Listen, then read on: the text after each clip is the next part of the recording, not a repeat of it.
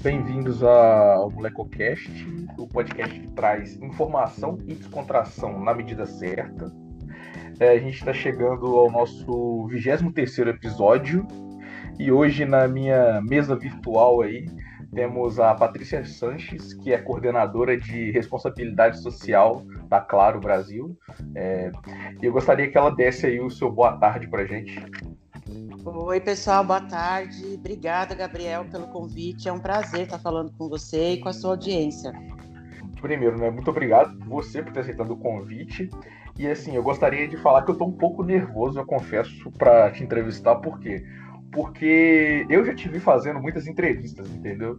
E principalmente na campus desse ano, que eu estava já projeto da, do, do podcast, então eu estava mais antenado, assim, a como falar, eu, tipo, eu vi você muito desenvolto, entendeu? Eu sempre. Eu, eu, um, um, então, tipo assim, querendo ou não, eu uso, assim, no primeiro dia, quando.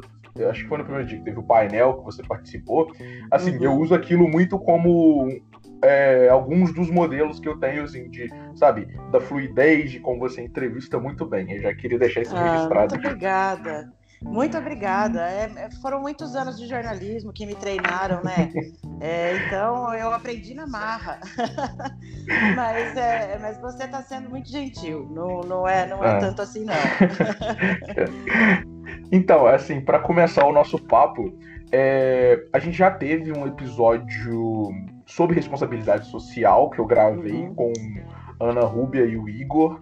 É, Sim, dois, são incríveis. Dois é, os dois têm projetos de impacto social grandes e, e estão rumando para essa área. Só que, como, como, como você, como, como nossa convidada hoje, eu gostaria de começar primeiro, fazendo uma coisa que a gente não a gente fez, eu fiz a minha definição, né? Eu gostaria que você disse para o nosso público é, como você vê o que é responsabilidade social. Tá bom. É, bom, responsabilidade social para mim, é, do, no ponto de vista pessoal, é, é um propósito, né? Eu já trabalhei é, em outras profissões, atuando em outras áreas, mas eu me descobri mesmo como, como uma profissional dentro dessa área, né? Eu, me, eu, eu tenho muito prazer e muita alegria de fazer, de coordenar os projetos que eu coordeno e de fazer parte desse grande movimento é, para gerar impacto social e para gerar sustentabilidade, né, para os negócios, para a vida das pessoas, enfim. Eu acho que responsabilidade social para mim está muito ligada à sustentabilidade, à sustentabilidade dos negócios e a transformar o mundo de uma maneira é, positiva, né? Que por meio de iniciativas que devolvam para a sociedade um pouco daquilo que ela permite que a empresa tenha, né? Como resultado, como lucro, como uh, uma base forte e poderosa de clientes, eu acho que é, responsabilidade social faz com que todo esse movimento seja sustentável, né? Olhando para todos os elos dessa cadeia de produção de qualquer negócio e respeitando todos esses elos e permitindo que cada vez mais é, o compromisso com a sociedade esteja presente e seja pauta dentro das organizações. É, e isso é fundamental para que a gente consiga ter negócios sustentáveis e um mundo mais, é, mais sustentável mesmo, né? mais humano, mais focado Sim. no ser humano, que no final das contas é o centro de tudo, né, Gabriel?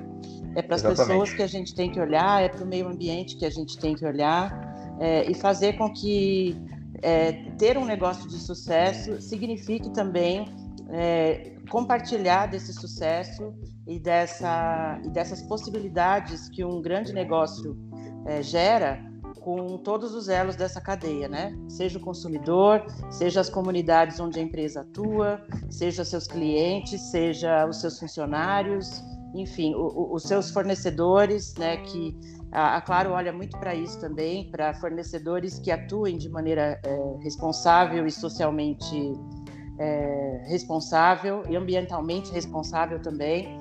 Então, acho que, que toda essa cadeia precisa estar tá pautada por essa discussão, né? E, e para mim, responsabilidade social é isso: é olhar para o humano, olhar para o meio ambiente, e entender que sem esses dois fatores não se sustenta um, um negócio de sucesso. Sim, Consegui sim. explicar? Nossa, muito bem. Na, na é... prática é, é, muito mais, é muito mais simples, né? Quando a gente vai falar, fica é um pouco mais complexo de organizar as então, ideias. Mas a minha segunda pergunta era assim: é, eu, eu conheço você e algumas outras pessoas do Instituto e eu conheço alguns projetos, mas é, você falando de dentro, é, assim, como, é, qual é a sua ação como coordenadora de responsabilidade social? Assim, falando para o nosso público que muitas vezes não conhece do trabalho. Tá. É, o nosso trabalho, basicamente, é fazer conexões. Né? Aliás, o, o é, a, a, missão do Instituto é, é, conectar pessoas para um mundo melhor. Então, quando a gente pensa nessas conexões, é, o trabalho de uma coordenadora é enxergar quais as conexões possíveis de serem feitas, tanto com o negócio da companhia, quanto com as demandas sociais que surgem para a gente a todo tempo, é, quanto com o público final, quanto com os nossos colaboradores. Então, no caso do Campus Mobile, por exemplo, eu acho que é um exemplo bem, bem representativo disso, né? A gente, quando vai preparar uma nova edição, como essa que está vindo agora, a nona edição, é, a gente procura olhar para o negócio da companhia, entender a relevância é, dos aplicativos, dos dispositivos móveis, dos projetos de IoT, de inteligência artificial, que estejam é, espalhados aí nas universidades de todo o Brasil, na cabeça de tantos jovens incríveis como você foi e ainda é um deles, né? Colar isso com, a, com o nosso negócio, entender como é que a gente, enquanto companhia, pode contribuir para esses projetos pensar em estratégias de como atrair esses projetos, de como identificar onde é que estão essas cabeças brilhantes, onde é que estão esses jovens criativos, inovadores, empreendedores, tentar trazer o máximo de jovens possível para dentro dessa desse projeto e aí viabilizar o projeto do ponto de vista prático mesmo, né? Então, conversar com o nosso parceiro técnico, do qual a gente tem um enorme orgulho, que é o Laboratório de Sistemas Integráveis da USP, Aliás, um beijão para a Irene, para o Ale, para a professora Roseli, para toda a equipe do LSI.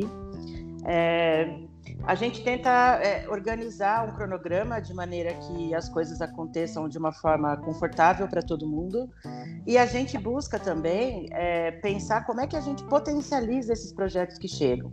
Independente de eles irem passando para novas etapas ou não, mas como é que a gente consegue criar conexões para que esses projetos tenham visibilidade e para que esses jovens consigam é, desenvolver seus projetos olhando para um caminho também de sustentabilidade. Né? Aliás, sustentabilidade acho que é uma palavra que eu vou falar muito aqui hoje.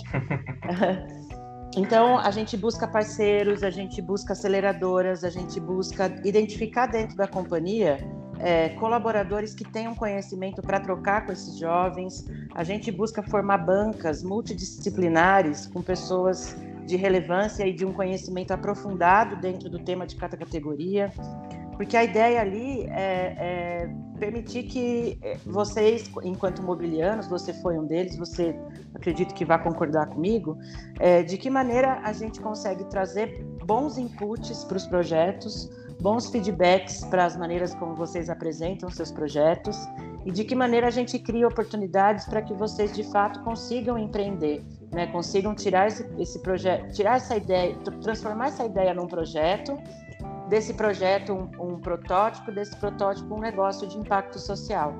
Então, o nosso trabalho é inteiro pautado por, por essas frentes, né? É viabilizar que todos esses projetos que chegam é, possam ter oportunidades de se transformarem em negócios de impacto social de fato.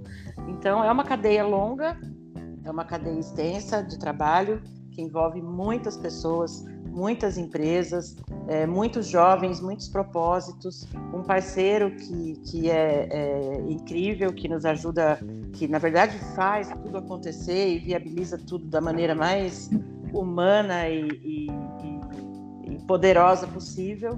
É, então é, é, é, mais ou menos isso, é fazer viabilizar não só o projeto acontecer, mas que os efeitos positivos dele, deles, né, possam possam ser sentidos pela sociedade. Basicamente é isso.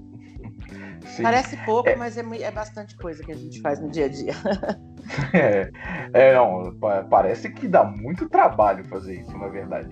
E assim, é, pro, pro nosso público, mas igual eu, eu uso o exemplo dos meus pais, né? É, uhum. Eles conheceram o Instituto quando eu participei da campus, e aí eu sempre expliquei. E depois, no pós-campus, eles começaram a ver as outras iniciativas, entendeu? Uhum. E o Instituto não é só isso, né?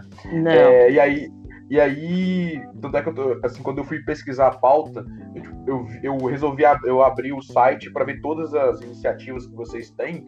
E assim, eu gostaria de perguntar para você, é, para você, na verdade, fazer assim, um, é, explicasse um pouquinho das principais iniciativas que vocês têm. Né? Assim, no, todas têm é, o seu grau, né? Mas sempre tem uma ou outra que ou impacta mais pessoas ou ela teve alguma coisa a mais, entendeu? Não, vamos lá. O Instituto ele, ele se pauta por duas grandes, dois grandes pilares, né? São educação e cidadania. É, então, a, a entendeu que olhar para a tecnologia que a gente tem como produto, né, como negócio da companhia, pensando como é que ela contribui para gerar cada vez mais cidadania e cada vez mais direito à educação. Então a gente tem alguns projetos focados e tem duas divisões também que a gente faz bastante dentro lá do instituto, que são as ações para público externo e as ações para o nosso público interno, que são os colaboradores, né? Então, basicamente, são essas duas divisões que a gente olha, tanto os pilares em que cada um projeto se, que cada projeto se encaixa, quanto o público final ao que ele se destina, né? Olhando para o público interno, a gente tem, que não é a minha coordenação, é a coordenação da Vladia, que vocês já conheceram, é, a gente tem é, os projetos Conexão Voluntária, que incentiva os nossos mais de 40 mil colaboradores no Brasil a se tornarem voluntários e a se engajarem em causas de instituições. Né? Então, a gente tem uma plataforma, que é um site onde esses voluntários, esses funcionários se cadastram, eh, mencionam quais são as instituições que eles gostariam de ajudar ou que tipo de contribuição eles podem dar seja financeira, seja de troca de conhecimento, seja de oportunidade de algum tipo de conexão. E aí a plataforma cruza é, é, esses interesses e essas possibilidades com necessidade de instituições que também se cadastram lá. Então, na verdade, a gente faz essa plataforma faz um match, vamos dizer assim, entre o que as pessoas têm para oferecer, nossos colaboradores, e o que a sociedade está precisando, o que as ONGs estão precisando, as entidades, enfim. Então, esse é um dos projetos para funcionários. A gente tem também um projeto chamado Assume, é um programa de desenvolvimento humano que nasceu no México, na Fundação Carso, que é da, da América Móvel, que é a nossa, que é a nossa é, empresa mãe, vamos dizer assim. É, nasceu nos anos 80 no México, numa época em que o México precisava muito desenvolver a autoestima do seu povo, né? Então, eles criaram esse programa de desenvolvimento humano, que é pautado por 27 encontros, e onde se fala do ser humano de uma maneira integral. Então, olha-se para a vida pessoal, para a vida financeira, para a vida profissional, para a vida familiar, para o ser humano de uma maneira sistêmica, né? E aí as pessoas têm esses encontros, elas, elas trocam muito em relação a todas, todas essas áreas da vida e saem muito melhores do que quando elas entraram, né? Isso não sou eu que estou dizendo, aliás, até sou porque já participei, mas são, é o feedback que as pessoas trazem que isso realmente modifica a vida delas, né? Traz um gás, traz um ânimo, traz é, oportunidade de se reorganizar para dar um equilíbrio entre cada uma dessas, de, desses pilares que compõem a vida de um ser humano, né? Esses, esses dois programas a gente também abre eventualmente para público externo, mas eles são focados quase que essencialmente no nosso público interno. E aí, olhando para os programas externos, a gente tem programas muito pautados pela educação, seja ela educação formal, seja ela educação dentro da perspectiva de uma nova economia, como é o caso do Campus Mobile, e a gente olha muito também para o educador, para a figura do professor. Então, a gente tem hoje o Campus Mobile, que eu já mencionei, que é um grande concurso de ideias de impacto social para jovens universitários ou recém-formados de todo o Brasil, que tem por objetivo é, desenvolver, mentorar esses jovens para que essas ideias, de fato, elas saiam do papel e se transformem em negócios, né?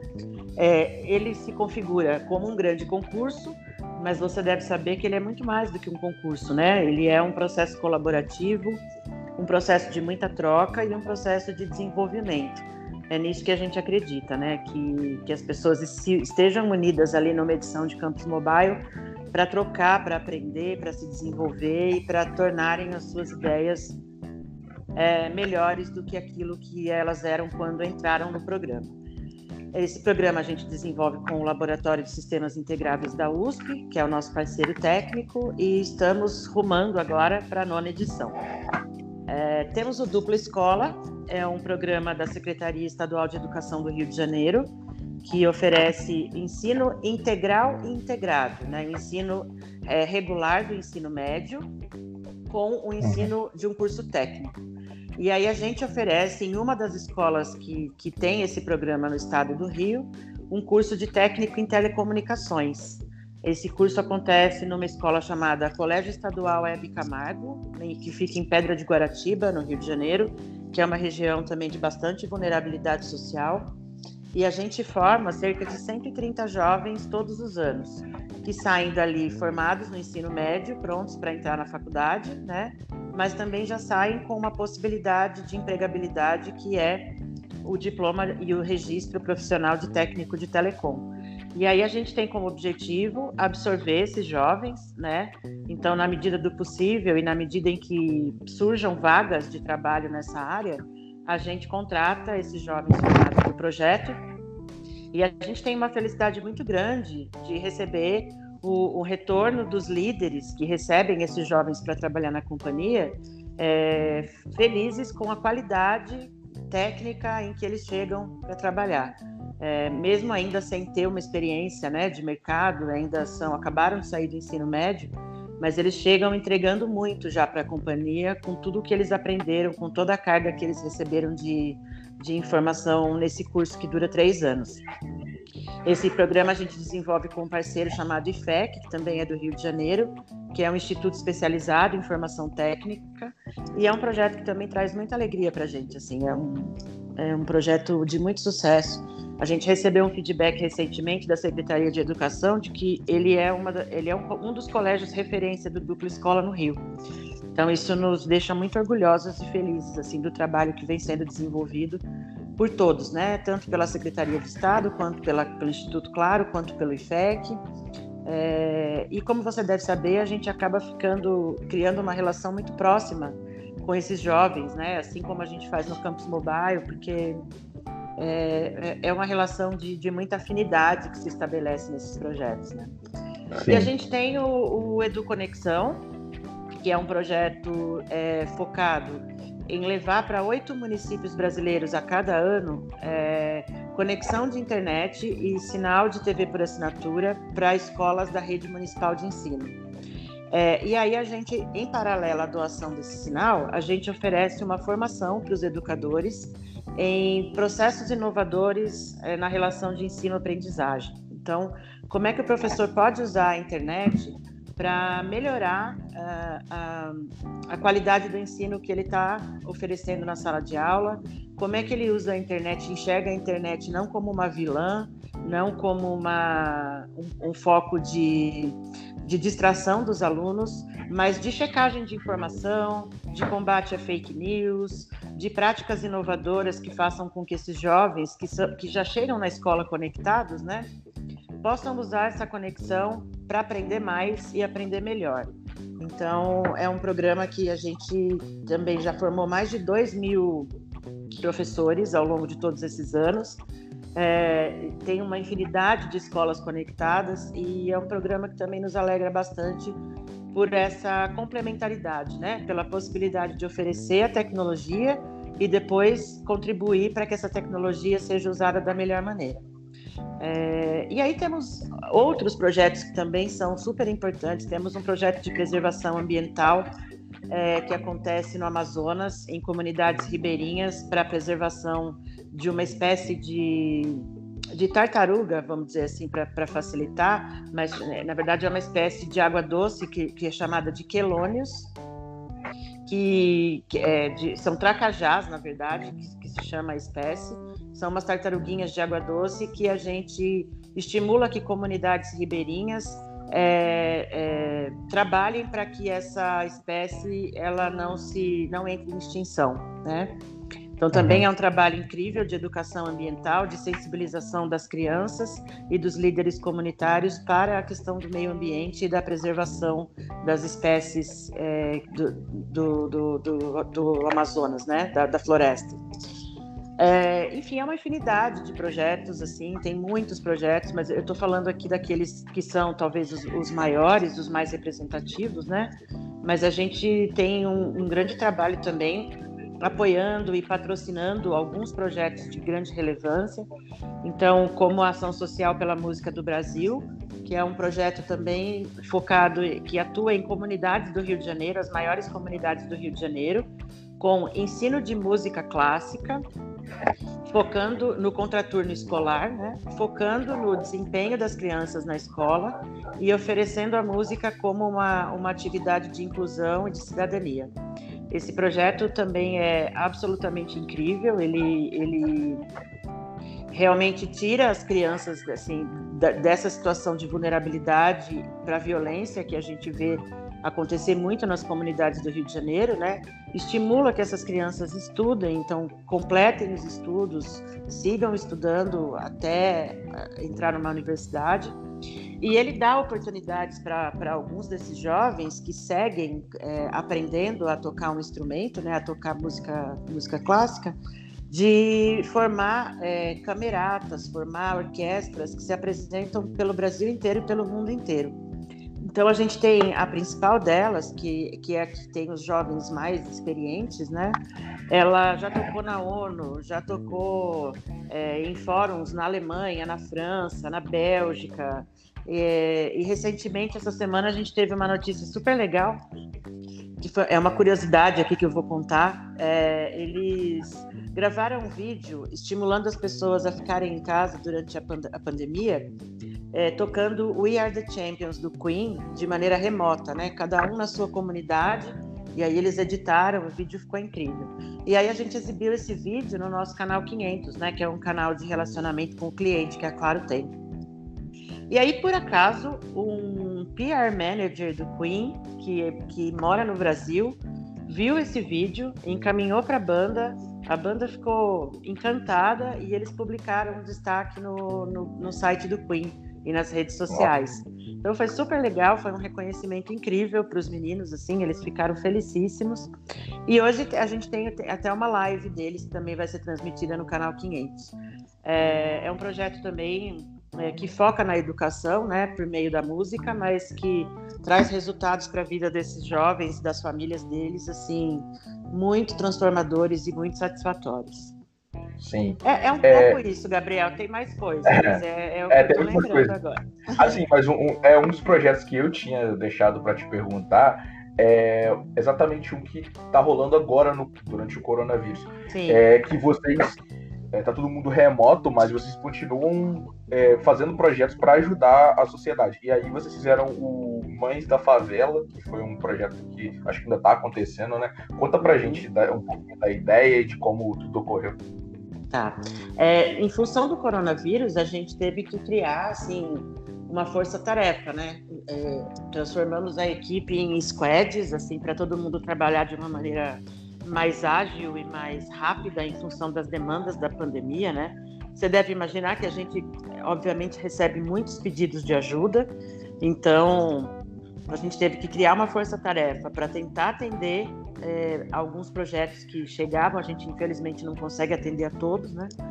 Mas e não deixar a roda dos outros projetos pararem, né? Então, Campus Mobile, por exemplo, mesmo com a pandemia, a banca final acabou acontecendo de forma remota, todo mundo se conectou e, e, foi incrível, porque a gente se sentiu um pouco no lugar de vocês quando vocês faziam os pitches remotos para a banca presencial.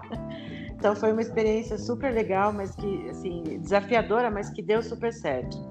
É, então a roda não para, obviamente, mas a gente precisa de alguma maneira pensar em como contribuir com esse cenário de exceção que a gente está vivendo, né? Então o Mães da Favela ele não é um projeto nosso, ele é um projeto da CUFA, da Central Única das Favelas, que atua em favelas e comunidades de todo o Brasil, né? Começou no Rio de Janeiro, mas se estendeu para o Brasil inteiro. Justamente tentando é, trabalhar é, para fomentar a educação, atividades culturais e artísticas e diminuir um pouco a vulnerabilidade das famílias nesses locais. É, eles criaram, então, durante o momento de pandemia, esse projeto Mães da Favela, com foco em diminuir um pouco a, a vulnerabilidade das mães de família, que são as, as grandes chefes né, de, de, de família dessas comunidades, é, durante esse período de exceção, em que muitas delas não estão trabalhando, têm empregos informais, não estão conseguindo é, trabalhar por conta disso, perderam a renda, né? É, os filhos deixaram de ir para a escola, então estão em casa, precisam se alimentar mais vezes do que se alimentavam por dia, porque comiam na escola antigamente. Então tem uma série de fatores aí que complicam demais a vida dessas mulheres. E aí a CUFA abriu essa campanha para arrecadar doações para essas mães. A ideia é arrecadar dinheiro, de fato, e doar dois auxílios emergenciais para essas mães em dois meses diferentes de 150 reais. É, e aí, por que não dar alimento, ou por que não dar medicamento, ou nada assim, nenhum tipo de ajuda em produto, né? Porque a ideia também é permitir que a mãe tenha autonomia para escolher aquilo que é, onde ela vai usar esse dinheiro, porque isso é super importante, porque muitas vezes a gente vê que as mães recebem uma ajuda em alimento, mas não tem de repente um gás de cozinha para preparar esse alimento, né? ou está precisando de um medicamento, ou está precisando de qualquer outro item que possa estar tá faltando dentro de casa, e isso muda de família para família. Então, a ideia é dar para essa mulher a autonomia de escolher como ela vai usar esse auxílio emergencial. E o segundo ponto é que, oferecendo o dinheiro, a gente também permite que a economia local, que o pequeno empreendedor dessas comunidades, veja o seu negócio também girando, né? E que ele, ele possa é, não parar em função de as pessoas ali não terem o recurso para poder comprar a mercadoria que ele vende. É, então, por esses dois aspectos, a gente achou super interessante apoiar esse projeto e a gente abriu uma grande campanha, uma grande campanha de arrecadação de, de recursos, né? É, a campanha ainda está ativa, está rolando. Ah, várias áreas da Claro é, entraram nessa, compraram essa briga. Então, o Claro Clube, que é o nosso programa de vantagens e de, de acúmulo de pontos, né, por parte dos clientes, o programa de fidelidade, abriu para os clientes a possibilidade de doarem os seus pontos e transformarem esses pontos em dinheiro para ajudar a campanha. Também muitos clientes colaboraram e entraram nessa causa com a gente. Então foi bem é, interessante e bem é, recompensador ver o quanto as pessoas se mobilizaram e abraçaram essa causa num momento tão importante para a gente de, de olhar para os mais vulneráveis de fato e entender que esses invisíveis precisam de visibilidade e precisam de apoio, né? É, eles são invisíveis para algumas instâncias da sociedade, mas eles existem, são vidas e precisam, precisam de apoio mais do que nunca num momento como esse. Então, esse foi uma, da, uma das frentes, a nossa frente de Claro Empresas também abriu um, um portal de é, para apoiar os pequenos e médios empreendedores. Então, convidou pequenos e médios empreendedores de, todos, de todo o Brasil a cadastrarem a, o seu negócio e a sua localização numa plataforma. E aí a Claro envia pushes para clientes da Claro nessas localidades sugerindo o consumo e a compra nesses estabelecimentos. A ideia é mostrar para as pessoas que existem pequenos e médios empreendedores é, no seu entorno e que elas podem consumir deles, né? Não precisa só consumir do grande, principalmente nesse momento. É, e a plataforma também reúne uma série de informações de apoio a esses pequenos e médios empreendedores, né? Onde é que eles encontram ajuda, onde é que eles encontram outras empresas dispostas a colaborar também para que para a sustentabilidade desses negócios em momentos de crise. Então, é um pouco desse trabalho, fora os pedidos de ajuda pontual que a gente analisa, todos os dias chegam coisas novas, né? Então, a gente tem aberto também espaço para lives, para divulgação, para dar visibilidade. A gente tem trabalhado em várias frentes. É, então, Patrícia, é, assim, é, você falou no comecinho do episódio que você é formado em jornalismo, só que agora você atua faz um tempo já, na verdade, na área de responsabilidade social. Uhum. Eu queria que você falasse um pouquinho pra gente de como foi essa mudança, assim, de como, de o que te levou para esse caminho, né? Mais fácil. Tá. Nossa, é uma história longa, hein? Dá tempo? Fica à vontade, fica à vontade. é, na verdade, eu me formei em jornalismo em, em 99 na Unesp de Bauru. Viva a Universidade Pública. É, e aí, é, sempre tive uma, uma queda por essa questão é, de impacto social, né? Eu sempre gostei muito desse tema, sempre foi um tema que eu gostei de estudar, de ler sobre, enfim.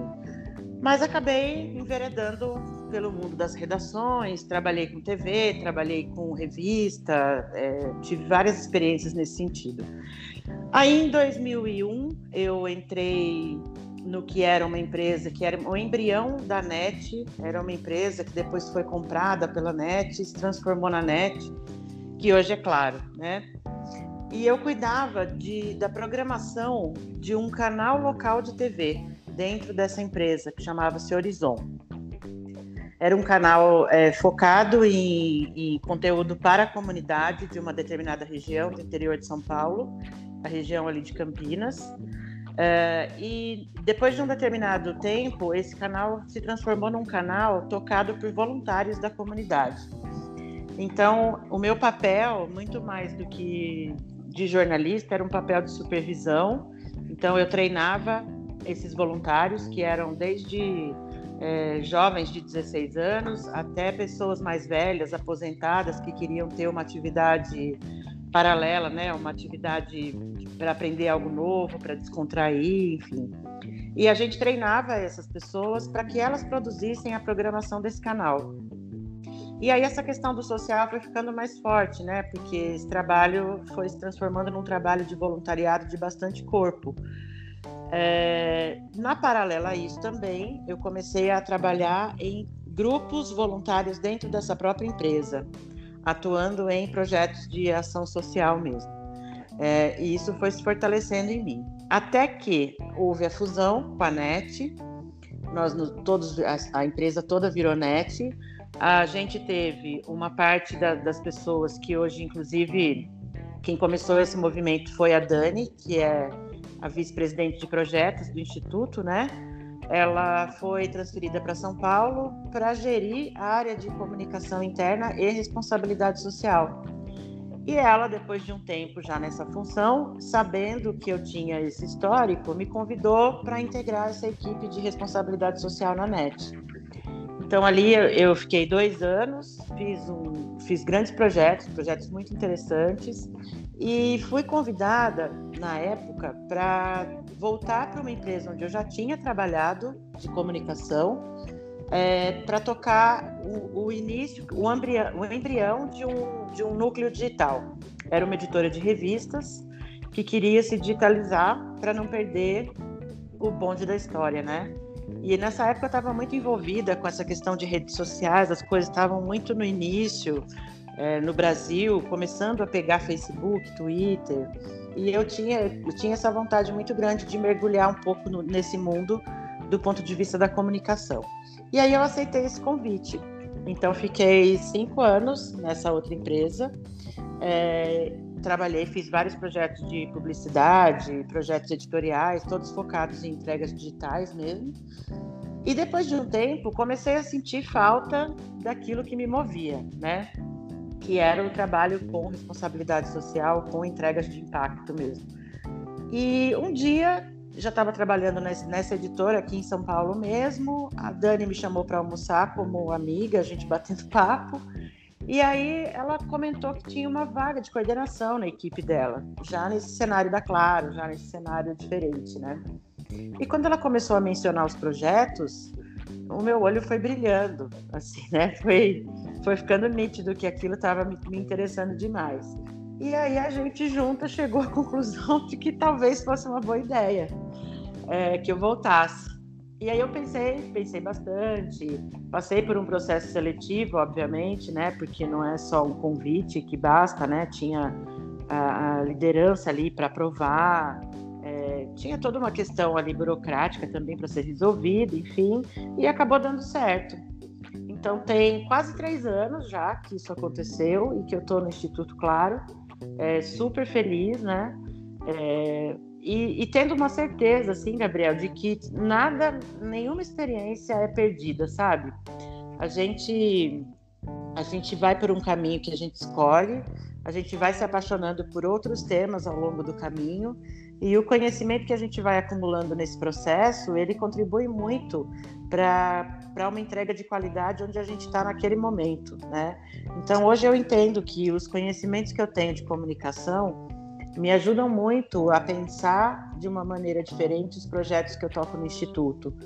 É, e não adianta, e uma outra lição é que propósito é propósito, não adianta fugir, né? É, por mais que você tente buscar outros caminhos ou que você acha que tem outros caminhos mais sedutores aí no, no processo, aquilo que te move realmente volta para fazer você lembrar de quem você é de que tipo de profissional que você quer ser, de que tipo de entrega que você quer fazer de fato. Então, hoje eu acho que eu estou no lugar certo, na hora certa, com as pessoas certas, fazendo o melhor trabalho que eu posso dentro daquilo que me foi confiado, assim. E eu sou muito grata a essa trajetória, por mais tortuosa assim que ela possa parecer, é, eu sinto muita gratidão de poder fazer aquilo que o meu coração manda, sabe? Acho que é isso. Não sei se eu te respondi. Respondeu. E assim, fazendo um paralelo que a gente já vinha vendo no, no, no pré-Covid, mas o que a gente pode ver no pós-Covid é que a gente já vinha, já tava, o mundo já estava caminhando para um lugar onde é, você ser formado uma área não quer dizer que você necessariamente vai trabalhar com ela e, uhum. e assim e o que você tem visto, assim, pro pós-corona, né? Porque no pós-corona, a gente, sei lá, eu já conversei com várias pessoas aqui no podcast sobre expectativas pro pós, pós-pandemia, só que ainda assim é muito cedo pra gente dizer qualquer coisa, né? Mas, é. qualquer, mas de qualquer jeito a gente tem um outro palpite, né? Uhum. É, eu tive um, participei de uma live anteontem sobre, sobre esse tema, de como é que ficam os negócios, o mundo e como é que a sustentabilidade contribui para uhum. esse novo cenário que a gente ainda não sabe direito qual vai ser, né? Mas eu acho que a gente vai ter que ser cada vez mais adaptável. Nós vamos colocar à prova a nossa capacidade humana de adaptação, né? É, muitas coisas vão, vão ser diferentes, acho que nada mais vai ser como antes. É, desde que tudo isso começou, eu brinco que não vai. Brinco não, né? Brinco falando sério, que não vai ficar pedra sobre pedra. Né? Aquilo que é positivo vai aparecer com muita força, aquilo que é negativo também aparece com muita força, porque é nesses momentos extremos que a gente é, entende muito o papel de cada um. Né? E, e eu acho que neste, nesses momentos também a nossa capacidade de se rearranjar, de se reestruturar, de se adaptar, ela é posta à prova, mas eu acho que a humanidade está aí, a história da humanidade está aí para mostrar para a gente que é possível, né? Que as adaptações acontecem e que a gente encontra novas formas de fazer as coisas acontecerem. É, um exemplo que, que eu até dei nessa live, assim, a Clara estava super preocupada em fazer essa transição para começar um processo de home office de uma maneira super eficiente, é, tranquila, com todo o respeito que precisa ter às pessoas e aos, e aos processos, né? E isso estava em vias de uma implantação e de repente, de um dia para o outro, a gente viu que tinha que ter 20 mil pessoas trabalhando de casa, né? E tudo deu certo, sabe? um perrengue aqui, outro ali, mas tudo funcionou. E aí, recentemente, a gente até teve uma reunião de equipe em que a gente discutiu um pouco essa questão de como estava sendo esse processo para todo mundo. E, surpreendentemente, todo mundo respondeu, foi unânime, em dizer que estava positivo, que estava legal, que estava mais horizontalizado, que as pessoas estavam trocando mais, que elas estavam tendo mais autonomia. É, e que, então, é, é, um exemplo muito, muito típico, né? De como a gente se adapta, de como tudo tem um, um, um jeito para ser feito e de que as coisas vão se assentar, seja como for para ser, mas vão se assentar de alguma maneira. Eu vejo com muito bons olhos assim esse repensar das coisas que esse momento está provocando, né? Eu acho que a gente está tendo a oportunidade de repensar a nossa relação com o trabalho, a nossa relação com o dinheiro, a nossa relação com a alimentação, com a família, com as pessoas que moram com a gente, com o meio ambiente. E eu acho que isso deve trazer sim frutos positivos a médio e a longo prazo. É claro que o cenário não é bom, não dá para fazer nenhuma análise né, é, positiva diante de tudo isso que a gente está vivendo, né, dessa, dessa dificuldade toda que essa, que essa pandemia provoca. Mas eu acho que existem caminhos, né? E a gente tem que acreditar que a gente é adaptável e que as coisas a gente é, tem que botar fé na ciência mesmo é, eu acho que isso é a premissa para qualquer discussão que a gente vai ter sobre pandemia, né? Ciência é fundamental, educação é fundamental, capacidade de adaptação é fundamental. E a gente precisa estar tá bem para construir esse, esse novo que vem aí, né? Que a gente ainda não sabe direito qual é, mas que a gente espera que traga reflexões positivas e reflexos positivos para a humanidade como um todo. É, exatamente. Patrícia, novamente, muito obrigado por ter aceitado o meu convite, ter tirado um tempinho aí para gravar. A gente está chegando no, no finalzinho do episódio, a gente poderia uhum. ficar pensando muito mais tempo sobre. é verdade, tem muita coisa, pra, tem muita coisa para a gente falar. Tem sim. É, mas eu gostaria que você se despedisse do nosso público uhum. e falasse os cinco lugares que as pessoas deveriam visitar se fossem na sua cidade? Na minha cidade, São não, Paulo, meu Deus, é muito. Não, São Paulo, pode ser. É... Você, como pode. Ser Brasil? Muito, pode ser no Brasil. Ai, gente, vamos lá. Olha, tem alguns lugares pelos quais eu sou apaixonada, assim, né? É... Recife, Recife é um deles. Eu acho que a, a efervescência cultural de Recife, todos os movimentos que a gente já viu nascerem ali de música, é, o cinema que mostra Recife, são, são é, a Recife para mim respira um tipo de arte que me inspira muito assim.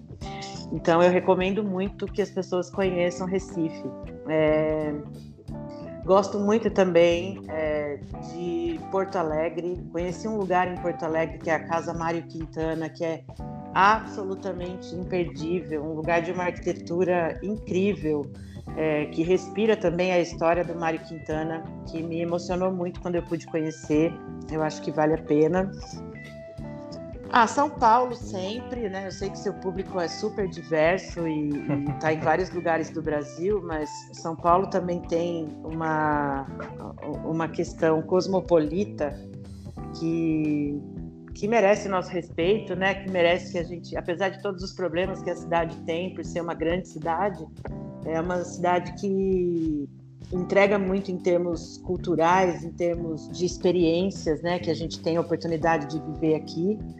É, só vivendo nessa cidade para sentir de fato o que, o que ela tem para oferecer, né? É, foram quantos? Três, né? Foram três. dois. Ah, eu vou focar no Brasil, que eu acho que o Brasil é o que há. Mas estou tentando pensar em mais dois aqui incríveis. Ah, eu tive no, no, em São Luís do Maranhão, no Centro Histórico de São Luís, reviver. Também é algo mágico, assim, que você se sente imersa numa história do passado que é genial. Eu acho que o Norte e o Nordeste como um todo, eles é, entregam muito isso pra gente, né? Entregam muito essa essa herança de, de cultura, de arquitetura, de, de, de, respirar a arte de uma maneira diferente daquela que a gente respira no Sudeste, assim. Eu acho genial também, recomendo São Luís. E tive num lugar é, do Sul também que me, me inspirou muito pela, pela maneira diferente como, como a vida é vivida ali, pela preservação das raízes culturais, que foi Bagé. Bagé, que é, é quase chegando já 100 quilômetros do Uruguai. É, eu vi assim as, as crianças indo para a escola vestidas com roupas típicas é, do sul do país. é, essa questão da identidade cultural muito preservada, das festas locais, da a questão farroupilha ali muito enviesada né, dentro da cultura daquele povo, que eu também achei muito curioso. É, São Paulo é esse caldeirão de gente de todos os lugares, de, né, de gente correndo e, e, e, trabalho e eficiência e essa necessidade de estar tá sempre correndo é, contra o relógio que quando eu fui para lá eu senti que parecia que ali existia um respeito maior ao tempo, não só o tempo de hoje, o tempo de como a vida é vivida no, no dia a dia, né? Mas a história, as raízes, a preservação daquilo que importa, que diz para a gente quem a gente é. Então eu acho que também recomendo quem puder visitar esses lugares onde ainda é, essa necessidade, essa ansiedade do mundo moderno não dominou 100%, né? E que bom que ainda existam esses lugares, essas pessoas. Exatamente. É, então eram essas cinco dicas, eu acho. Eu poderia dizer mais um monte aqui, mas é tão difícil assim de supetão lembrar de tudo. Mas acho que são, são boas dicas. Patrícia, novamente, muito obrigado aí por esse episódio. É, já deixa o convite aberto para você voltar futuramente. Quando quiser. É, muito obrigado a vocês também que estão escutando o episódio até agora e tchau.